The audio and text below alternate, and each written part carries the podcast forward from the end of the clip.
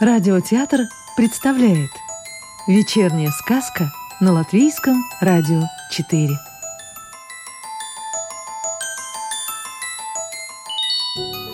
Сегодня слушаем сказку Инессы Александры Волковой. «Крыска по имени Шушу и ее азбука» Про высшее образование и хорошие манеры. И вот наступил день экзаменов. Всего три экзамена. Первый – арифметика, второй – диктант, третий – чтение. Все три экзамена предполагалось устроить в один день.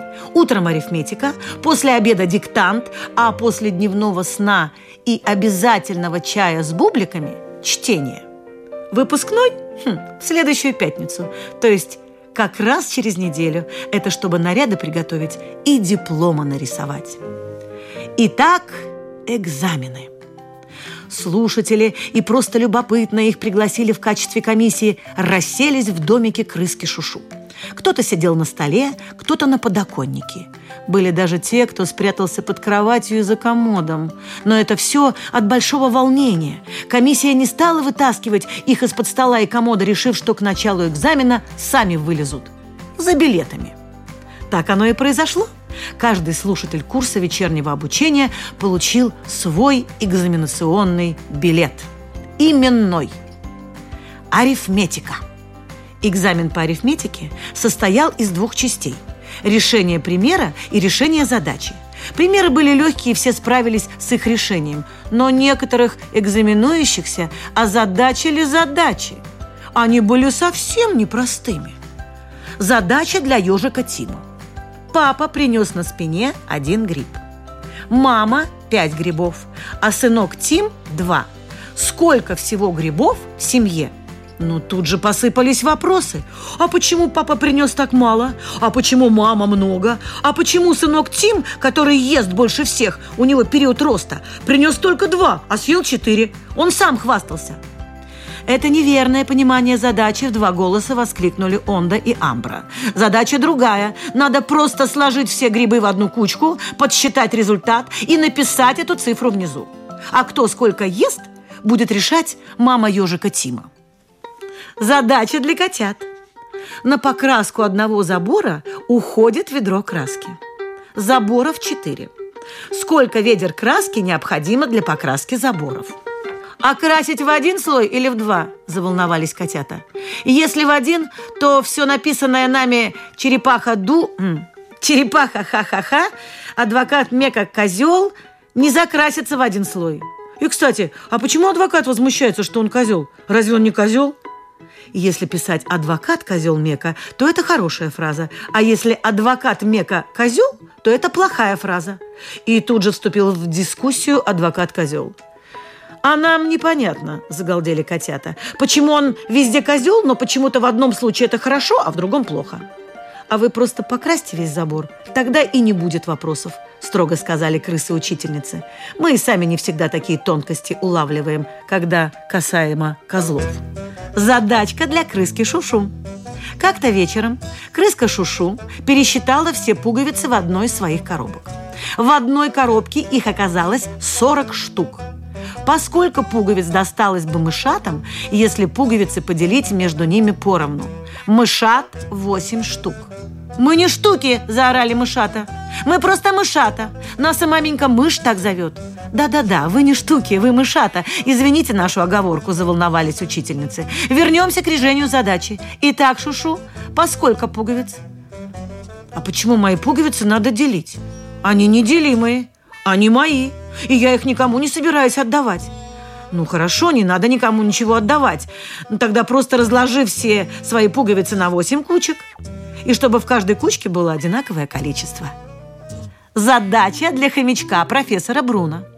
Если в день читать по странице азбуки, то сколько страниц будет прочитано за неделю?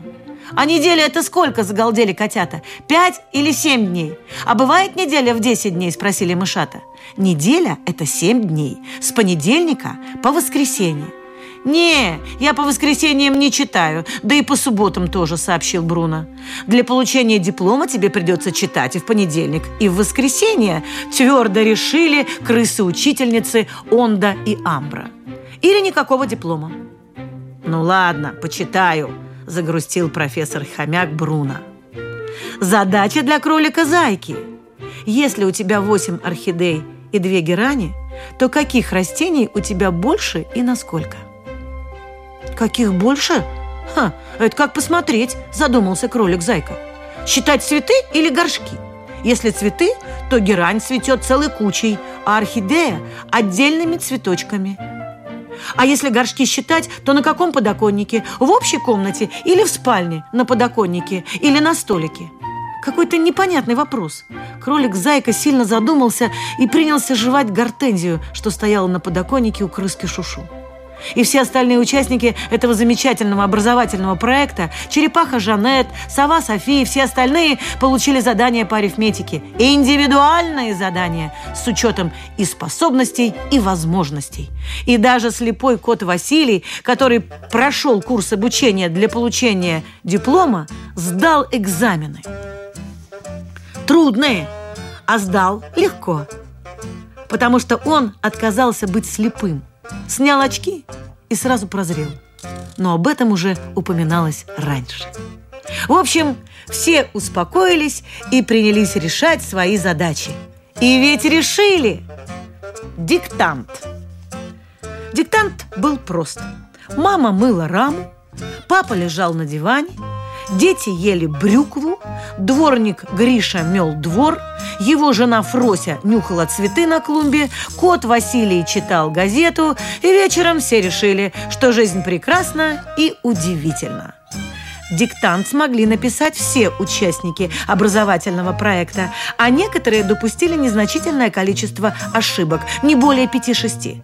Но разве это главное в жизни? Так решили котята, объясняя, что ошибка в диктанте – это ж не ошибка в жизни. И то верно, согласились все. А потом в соответствии с расписанием – сон. Короткий и полезный. Про полезность сна сообщила черепаха Жанет. А крыска Шушу пояснила, что полдник, чай с бубликами, только после дневного сна. И все уныло разбрелись по углам спать ради чая с бубликами. А чуть позже, после чаепития, Последнее испытание – чтение. Читать научились все, кто до конца прошел утреннее и вечернее обучение. Кто-то прочел весь алфавит, кто-то одну строчку с первой страницы азбуки, а наиболее способные прочли по целой странице. А кот Василий с помощью лупы сумел прочитать объявление на заборе «Переведу через дорогу». И это сообщение его крайне заинтересовало. В общем, экзамен по чтению – также прошел вполне успешно. Пересказ.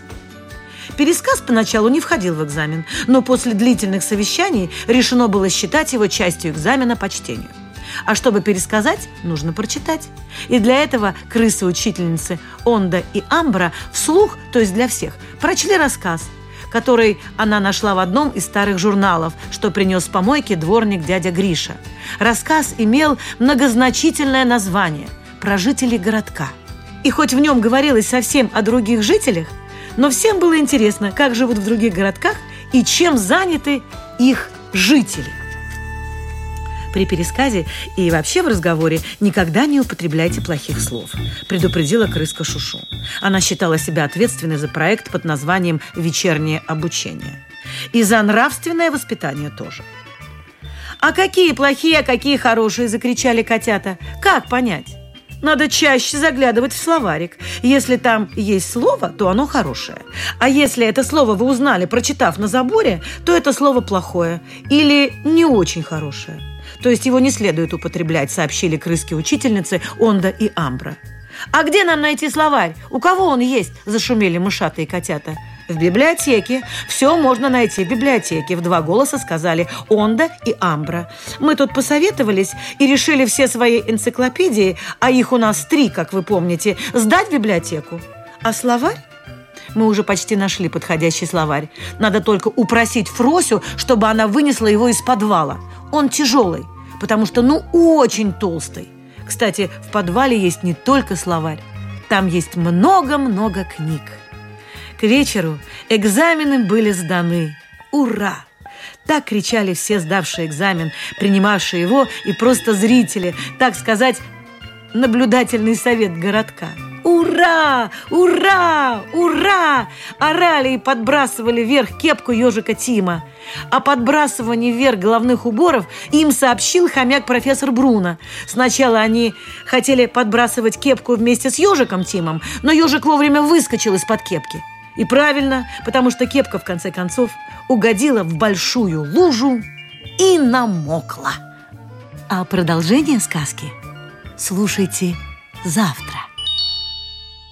Сказку читала актриса Рижского русского театра Татьяна Лукашенкова.